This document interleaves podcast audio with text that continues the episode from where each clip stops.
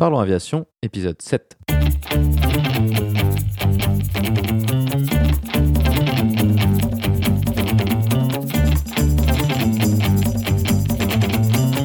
Parlons Aviation, le podcast où on parle de tout ce qui vole.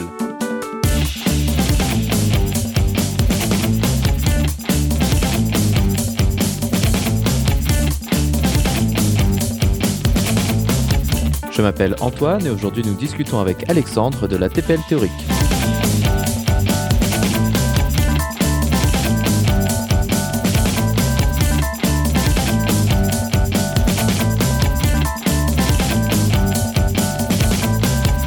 Parlerons aussi des actualités avec la certification du Pilatus PC24 et un incident impliquant une perte de contrôle d'un Airbus A321 de Lufthansa.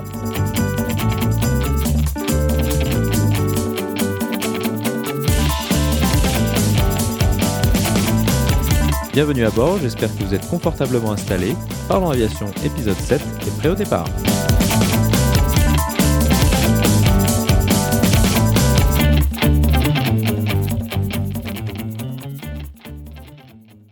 Bonjour et bienvenue dans le septième épisode de ce podcast. Cette semaine, nous allons discuter avec Alexandre de l'ATPL théorique. Alexandre est un pilote privé en cours de formation de pilote professionnel. Il a récemment obtenu la partie théorique de sa formation, l'ATPL théorique. Nous discuterons avec lui de son parcours aéronautique et de ce qui l'a amené à se lancer dans une telle formation. Nous essayerons de répondre à la question du choix de l'école, mais aussi celle du choix de la langue. Nous nous intéresserons au contenu ainsi qu'au déroulement des différentes étapes en passant par les techniques d'apprentissage et de révision. Nous évoquerons également les difficultés et le format des épreuves qui sanctionnent cette phase théorique de la formation. Pour conclure, nous essayerons de donner quelques conseils aux personnes qui souhaiteraient se lancer dans une telle aventure. Comme d'habitude, vous trouverez des informations supplémentaires sur les sujets évoqués pendant l'épisode dans la description. Vous la retrouverez à l'adresse www.parlonsaviation.com/7. Mais avant de discuter avec Alexandre, passons maintenant aux actualités.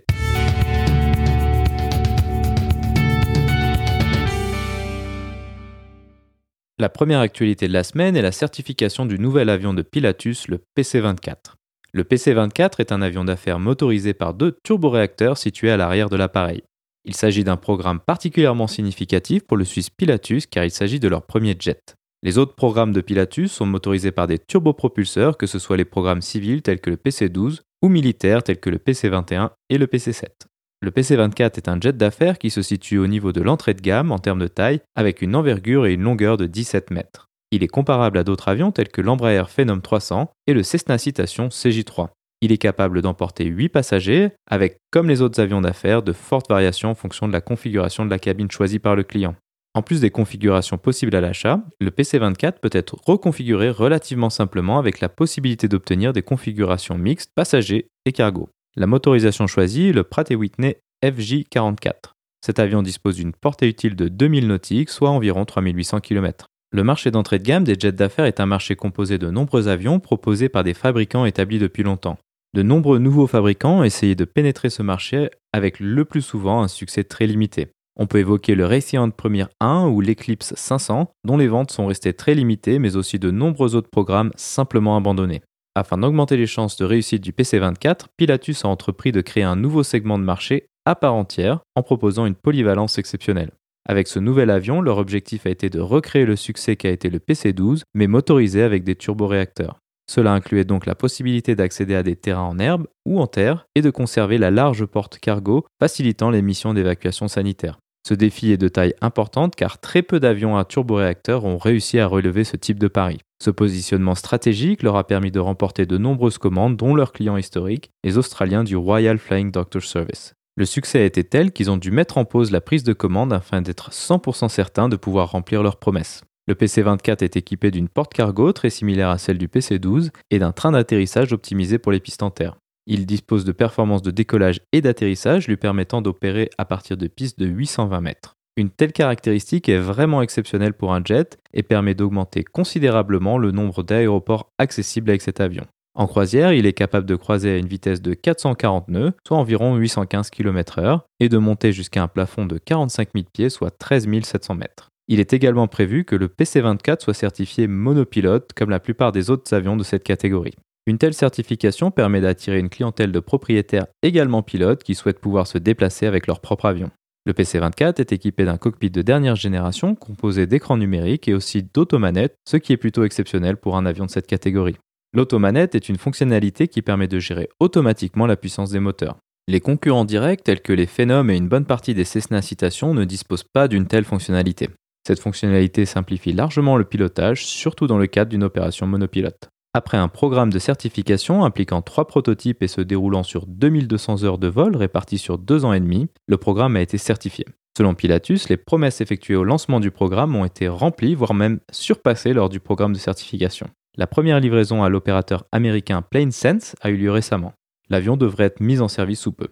Le PC-24 est un pari audacieux de la part de Pilatus dans un segment de marché déjà bien fourni, mais les possibilités offertes sont largement supérieures à tout autre avion d'affaires à turboréaction. Il sera donc intéressant de voir la réponse des autres fabricants à l'arrivée d'un concurrent aussi polyvalent. Si vous souhaitez en savoir plus sur le PC24, vous trouverez dans la description de l'épisode des photos de ce très bel avion ainsi que des liens vers la brochure promotionnelle et la fiche technique sur le site de Pilatus.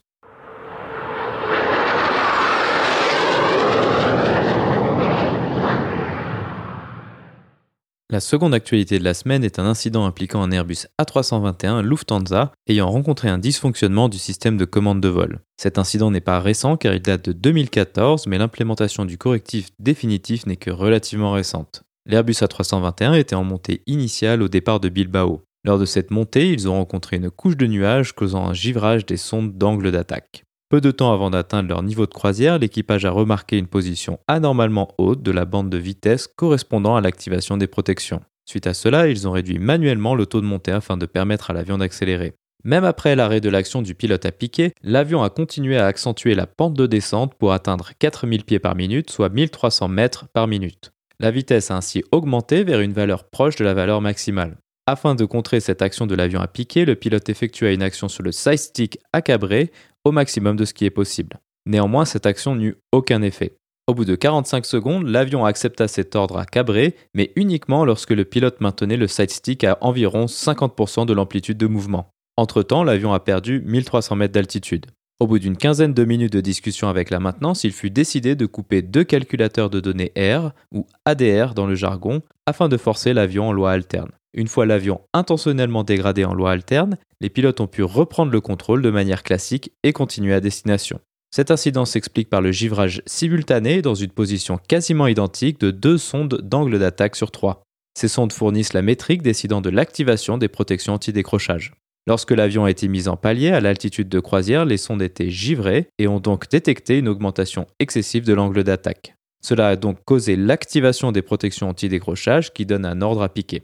Comme ces protections sont autoritaires en loi normale, le pilote n'a pas eu la possibilité d'annuler l'ordre donné par le système de protection, ce qui a causé cette descente incontrôlée. Le troisième calculateur de données R disposait d'une mesure correcte de l'angle d'attaque et était donc au courant de la situation réelle de l'avion. Néanmoins, le système fonctionne selon un système de vote et à deux voix contre une, les informations correctes du troisième calculateur ont été éliminées. Le fait de passer en loi alterne a rendu les protections non autoritaires et a ainsi permis au pilote de reprendre le contrôle de l'avion.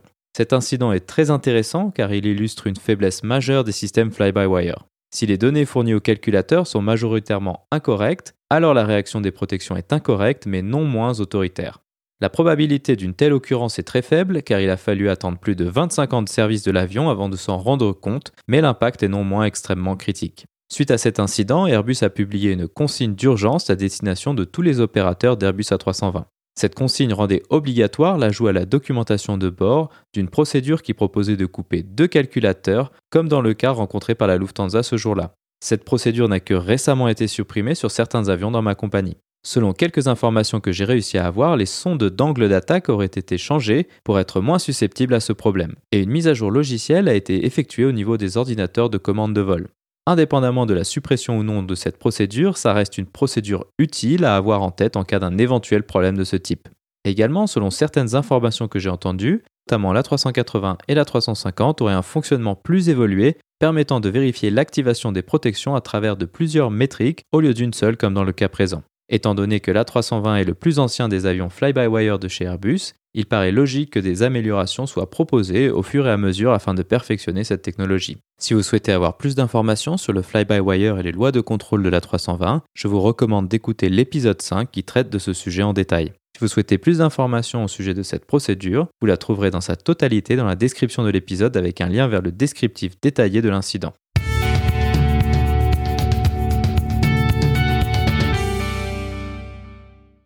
Pour cette rubrique thématique, nous allons discuter avec Alexandre de l'ATPL théorique. L'ATPL théorique est le passage obligé de tout élève pilote qui souhaite pouvoir devenir pilote de ligne ou pilote d'aviation d'affaires. Il s'agit également souvent de la première étape de la formation professionnelle une fois la licence de pilote privé obtenue. L'acronyme ATPL signifie Airline Transport Pilot License. L'ATPL théorique couvre également les examens théoriques pour la qualification de vol aux instruments et pour la licence de pilote commercial.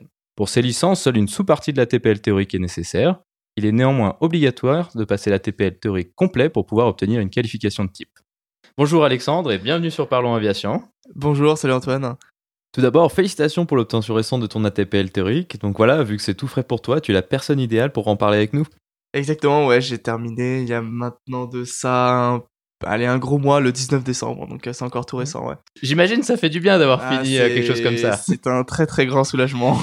Je viens de croire. Est-ce que tu peux euh, donc présenter un peu ton parcours aéronautique jusqu'à maintenant et plus particulièrement ce qui t'a amené à passer la TPL théorique? Alors j'ai commencé l'aviation en 2009, donc dans, en aéroclub tout simplement, où j'ai commencé à passer mon brevet de base, puis ensuite le PPL. J'ai toujours voulu être pilote euh, professionnel, pilote de ligne, ce qui forcément m'a amené, à passer la TPL. Et donc j'ai commencé symboliquement le 1er janvier 2016, après avoir reçu donc tous mes, tous mes bouquins. Après voilà, après pratiquement deux ans de, de dur, de dur labeur, j'ai pu, euh, j'ai enfin décroché euh, le Saint Graal.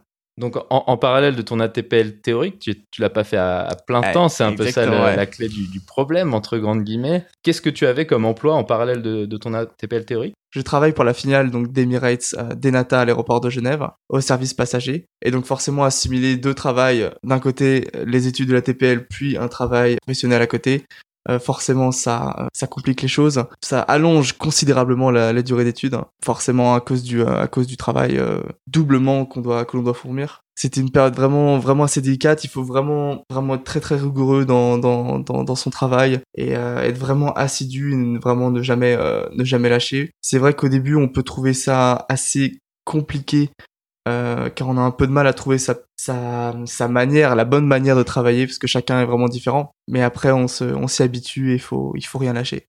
Donc si on remonte euh, un peu, un peu plus en arrière, sais-tu ce qui t'a amené à t'intéresser à l'aviation initialement? Est-ce qu'il y a quelque chose euh, qui te vient en tête comme ça? Comme ça, rien de, rien de spécial. En fait, si je puis dire, la première chose qui m'a vraiment intéressé, c'est vraiment cet environnement.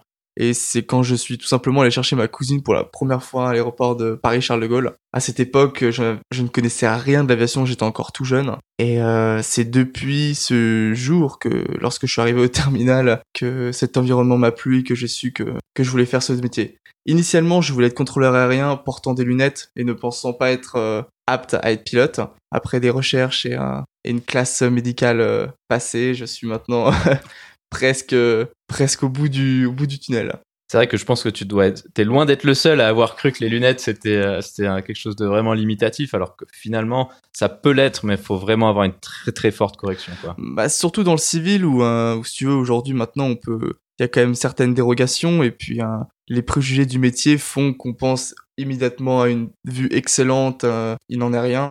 Avant de, rentrer dans ta formation de pilote professionnel, donc vu que la TPL en est la première partie, euh, quel était ton, parcours scolaire et avais-tu envisagé une école gratuite comme, comme l'ENAC par exemple? Alors j'ai fait tout d'abord un bac euh, scientifique et j'ai commencé euh, un DUT, donc en génie électronique. Si j'avais pu, en termes de capacité intellectuelle, j'aurais évidemment tenter les NAC. Après, faut être aussi un minimum réaliste. Je sais qu'il faut absolument pas, euh, je suis totalement d'accord, négliger les écoles gratuites. Il faut absolument les tenter. Après, en étant un minimum réaliste, euh, c'est quelque chose que je n'aurais pas pu faire, tout simplement. ouais, je pense que tu es, loin d'être le seul dans, dans ce cas-là, hein, parce que bah moi, mon cas aussi, il était assez simple aussi. Moi, je pense jamais eu le niveau scolaire pour passer euh, l'ENAC, en tout cas en post-prépa. Exactement. Éventuellement, après, avec la TPL théorique, ça aurait peut-être été jouable, mais là, j'étais à une autre phase de ma vie. Donc, je pense que c'est quelque chose de relativement standard, finalement. C'est un cours bien précis. Et puis maintenant, en plus, aujourd'hui, on a des, on a des écoles, donc comme tu l'as dit, en post, post-bac avec des, des écoles euh, classe préparatoire, mais on a aussi aujourd'hui en termes avec les cadets, euh, les cadets d'Air France ou bien avec l'ENAC EPLU, EPLP, qui nous permettent euh, d'acquérir déjà des licences, puis ensuite postuler. Donc des classes qui sont ouvertes à peut-être un public un peu plus, euh, plus un peu plus grand. Je sais pas si c'est. Euh... Ouais, bien sûr, non, si c'est ça.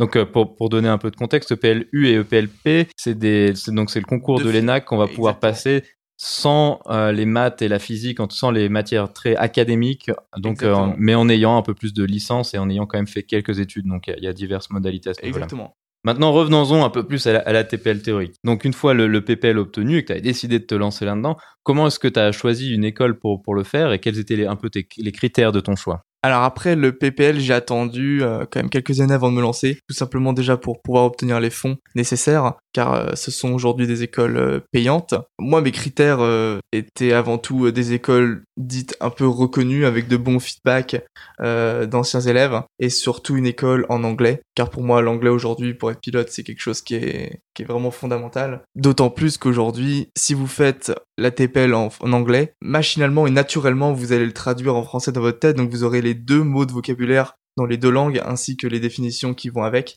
Alors que demain, vous faites la TPL en français, vous allez avoir du mal à, décrire un phénomène aéronautique en anglais si vous n'avez jamais vu, si vous n'avez jamais vu les mots de vocabulaire. Et hmm. c'est ce que j'ai eu euh, comme exemple dans un autre test d'anglais et j'étais bien content d'avoir euh, d'avoir passé la TPL en, anglais. Ouais, bien sûr, effectivement, c'est un choix qui se pose pour euh, de nombreux francophones. Moi, je suis assez d'accord avec ça parce qu'après, il y a certes des compagnies françaises qui recrutent, hein, c'est quelque chose qui existe évidemment, mais la large partie quand même des recrutements se font sur des compagnies qui sont anglophones et de manière un peu euh, un peu simpliste, bah les entretiens ils se font en anglais, les questions d'ATPL d'entretien elles vont se faire en anglais donc autant être prêt tout de suite. Hein. Je pense que simplement rien que pour ça, ça vaut le coup. Quoi. Ouais, exactement. Parce qu'au final, les méthodes vont, vont, vont être plutôt les mêmes. On va voir les mêmes choses. Ce sont les chapitres ne vont pas forcément différer. Alors oui, les méthodes d'apprentissage et d'enseignement sont différentes en fonction des écoles, mais euh, ce qui fera la différence pour moi, c'est définitivement c'est l'anglais.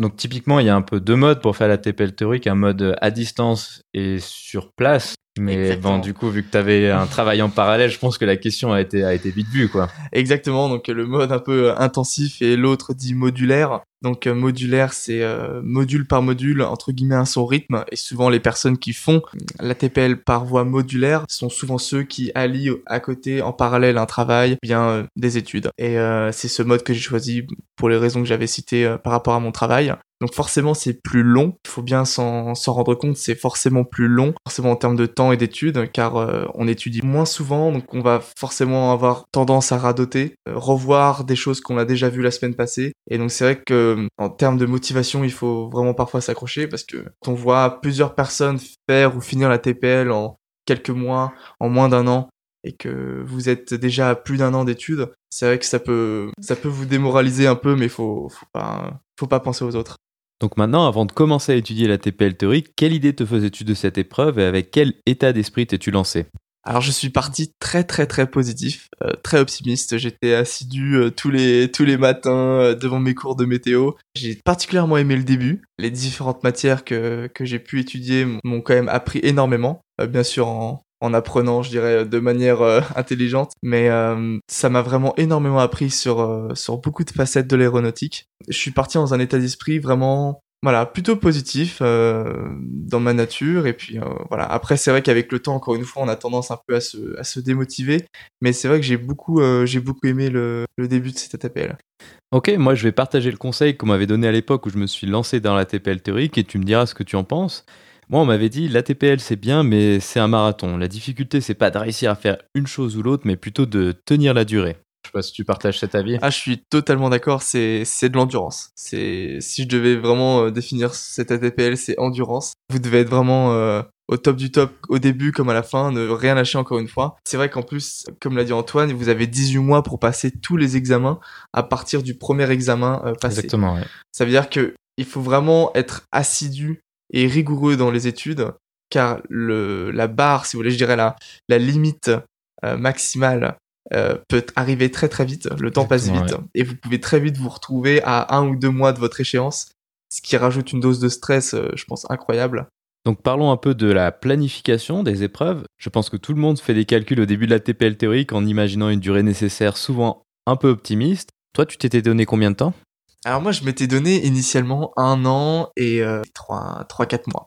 Je m'étais dit, je vais, j'ai commencé donc euh, en janvier 2000, 2016 et je m'étais dit printemps 2017, C'est réglé. ce sera fini. Après les premiers examens passés, on se rend compte que c'est un peu ambitieux. Donc Ouais. on commence à décaler de un ou deux mois les prochains examens. Et je l'ai passé tous mes examens en trois sessions différentes. Mm. Ce qui m'a fait donc terminer en décembre 2000, euh, 2017. Donc avec, euh, allez, six mois de retard. Finalement, je pense, je pense que c'est quelque chose de, tout à fait standard. C'est normal d'être optimiste au début. On fait, on fait finalement des projections sur quelque chose qu'on connaît pas parce que tant qu'on n'a pas fait, ben on sait pas vraiment ce dont il s'agit. Donc finalement, c'est normal. Moi, je- effectivement, moi j'étais parti sur sur un an. Ça, ça a pris un, un peu plus, trois quatre mois de plus, un peu comme toi finalement. Et, et je pense que c'est quelque chose de normal. Et puis des fois, il y a, y a des, il y a des considérations pratiques de, de quand est-ce qu'on peut aller faire le, le- les cours en, en classe. Et ben si ça se goupille pas bien avec les, les dates des examens, alors c'est quelque chose de tout à fait standard. Exactement. Et en plus, faut pas oublier non plus qu'il y a pas mal de, il peut y avoir pas, pas mal de facteurs à côté, si tu veux. Mm. Tous les facteurs qu'on peut rencontrer euh, dans la vie, euh, bah, dans la vie quotidienne, donc changement de travail, euh, déménagement, soucis, euh, sont forcément des choses qui influent sur les révisions. J'avais, si tu veux, en tête quand j'ai commencé la TPL, je, je pensais que ça allait être comme un peu le PPL en un peu plus euh, si Hmm. tu veux, approfondi, et que ça allait être en anglais. Et au final, je me suis rendu compte que c'était quand même, sur certaines matières, beaucoup plus approfondi. Ouais. Qu'il fallait vraiment s'y mettre réellement pour comprendre le phénomène. Et, donc, c'est ça qui a surtout fait que j'ai dû décaler euh, obligatoirement mes, euh, mes dates. C'est pas parce qu'on décale, encore une fois, un examen que- qu'on est moins bon ou qu'on le comprend pas. C'est juste que c'est- normal de décaler pour être, euh, pour réussir son examen et pour être totalement prêt. Donc maintenant, parlons-en un petit peu de, de, l'examen. Donc c'est quelque chose que tu as déjà commencé à discuter.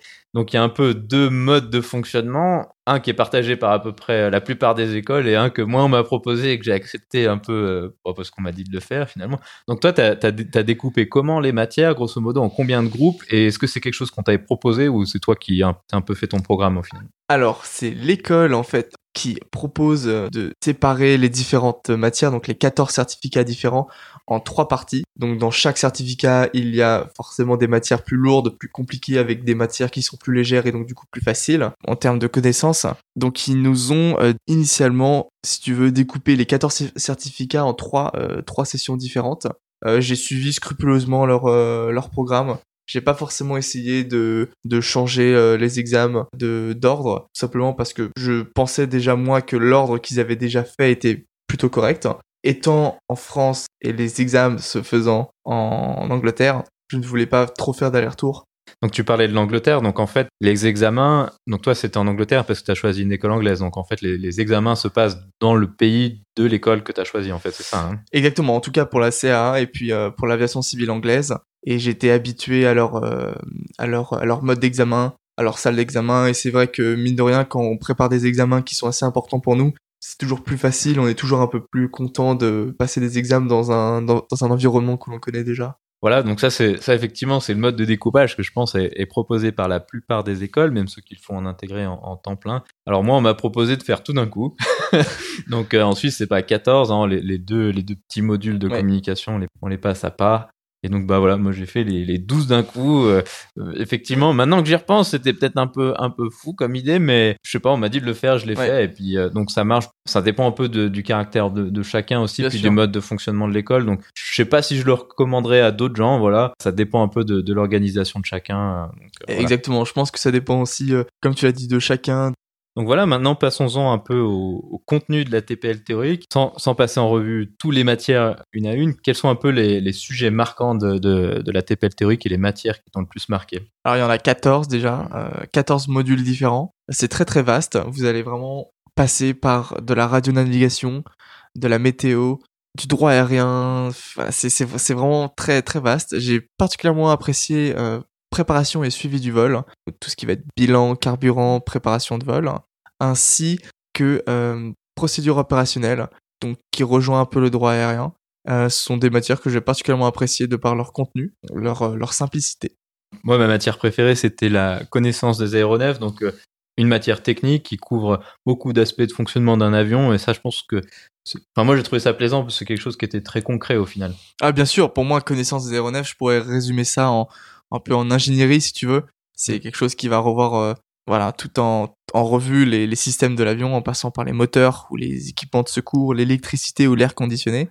Donc, si, si on sort un peu aussi les, les, les matières peut-être les, les moins plaisante, si on peut dire ça Ouais. comme ça. Je pense que si on ressort navigation et, et dans peut-être un peu une moindre mesure radio-navigation, qui sont des matières très calculatoires, je pense que ça c'est peut-être la partie la plus, la plus difficile et la moins concrète de la TPL théorique.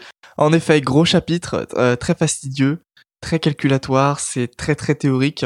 Beaucoup de phénomènes expliqués, peu nous parlent. Deux gros morceaux en effet.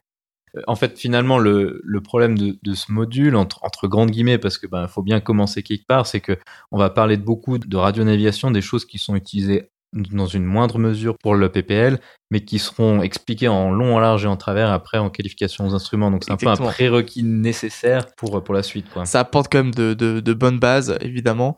Ça nous permet quand même d'apprendre beaucoup de choses et comme tu l'as dit, c'est un vrai prérequis pour le- la qualification de vos instruments pour la suite de la, de la formation. Donc euh, passons maintenant au support de la TPL théorique. Les écoles fournissent généralement une pile de livres qui permettent d'apprendre un cours. Et en parallèle, on a également les bases de données de questions qui permettent de s'entraîner. Toi, qu'as-tu utilisé? Exactement. Alors il y, a les- y a les cours du coup, donc comme tu l'as dit, les cours physiques, les cours, les livres des, écoles euh, qu'elles nous fournissent. Voilà, il y a à peu près 5 à 6 éditeurs différents. Puis après l'école choisit et arrange les, méthodes de cours. Souvent lorsque l'on achète les livres, sont aussi envoyés sur CD, ce qui nous permet d'avoir les cours euh, sur ordinateur et qui sont très souvent accompagnés de schémas sous terme de GIF qui vont nous permettre de comprendre euh, plus facilement un phénomène que l'on n'arriverait pas ou peu à comprendre euh, en lisant un livre.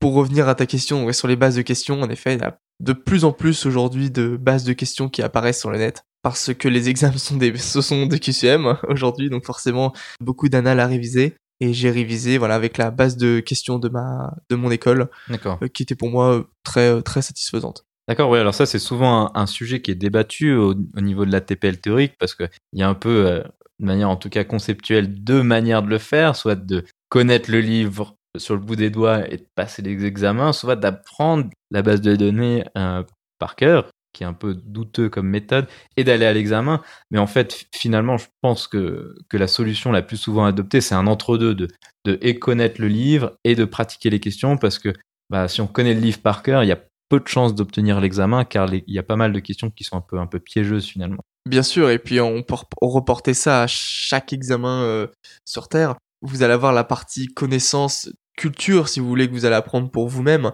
et la partie examen, donc c'est exactement, c'est un entre-deux. Il faut vraiment s'aider des deux, bien apprendre les phénomènes, sachant qu'en en plus, aujourd'hui, les méthodes d'examen ont tendance à changer, et les QCM ont tendance à disparaître petit à petit, laissant place à des cases vides pour mettre uniquement votre résultat de calcul, ou alors pour rentrer une définition. Si vous n'avez pas ces connaissances, jamais vous ne pourrez euh, trouver la bonne réponse. A contrario, euh, réviser une base de données vous permet de comprendre, si vous voulez, la logique des examens, et ça vous permet de vous préparer aux éventuelles questions dites un, un peu piégeuses qu'on pourrait vous poser. Et c'est justement c'est ça en fait l'avantage de faire la base de questions. Cela vous permet du coup d'être euh, totalement prêt à d'éventuels pièges et de comprendre la philosophie des examens au final. Donc on a rapidement évoqué le sujet des cours en présentiel.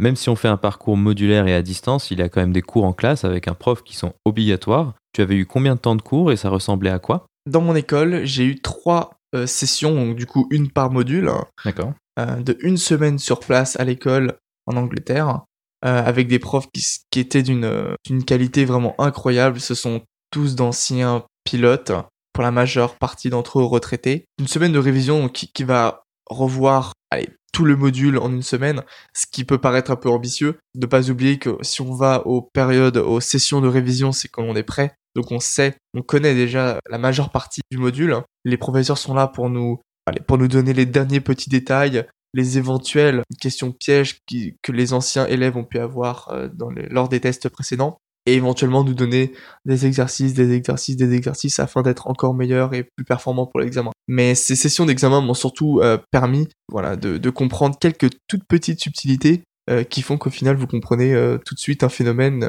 alors que ça fait ça fait six mois que vous vous, vous, essayez de le, comprendre. C'est parfois très très subtil. Donc afin de commencer à conclure cette partie sur la TPL théorique, une question d'ordre général, quels seraient les conseils que tu donnerais à quelqu'un sur le point de se lancer dans un ATPL théorique Alors, sans euh, juger qui que ce soit, ça c'est uniquement mon, mon, mon, opinion. Je vous conseille vraiment euh, de, le, de, de, le faire en anglais. C'est vraiment pour moi l'un des points clés. Et si vous le faites en modulaire, c'est-à-dire, euh, comme on l'a expliqué, module par module, encore une fois, ne jamais vous, vous décourager. Eh, soyez rigoureux dans vos, dans vos révisions, soyez vraiment assidus. C'est vraiment une question d'organisation et de, et de rigueur voilà, dites-vous encore une fois que c'est bien, c'est un marathon et que c'est l'endurance qui compte. Aucun sprint n'est nécessaire et que c'est vraiment, euh, voilà, c'est vraiment ça. Maintenant que tu as eu ton ATP théorique, c'est quoi la suite pour toi? Qu'est-ce que qu'est-ce que tu envisages? Eh ben là, écoute, je commence mon ma qualification de vol aux instruments dans une semaine. Super. Donc euh, les les vols, les vrais vols, la vraie pratique va enfin commencer. Et puis on va essayer de mettre euh, quand même un peu l'ATP en pratique. Donc une fois que tu auras fini donc les, vols aux instruments et tous les modules qui font un peu le, package classique. Quels sont tes objectifs La ligne, l'affaire euh? Bah écoute, la ligne, euh, l'Airbus A320 me, me fait un peu de l'œil. Euh, donc on verra, on verra tout ça, mais si possible, éventuellement de, de, la ligne, de la, de la version de ligne dans, dans quelques mois. J'espère qu'on se croisera bientôt chez, chez Superjet. Et en tout cas, bah, merci Alexandre pour cette Avec interview. grand plaisir. Merci à toi.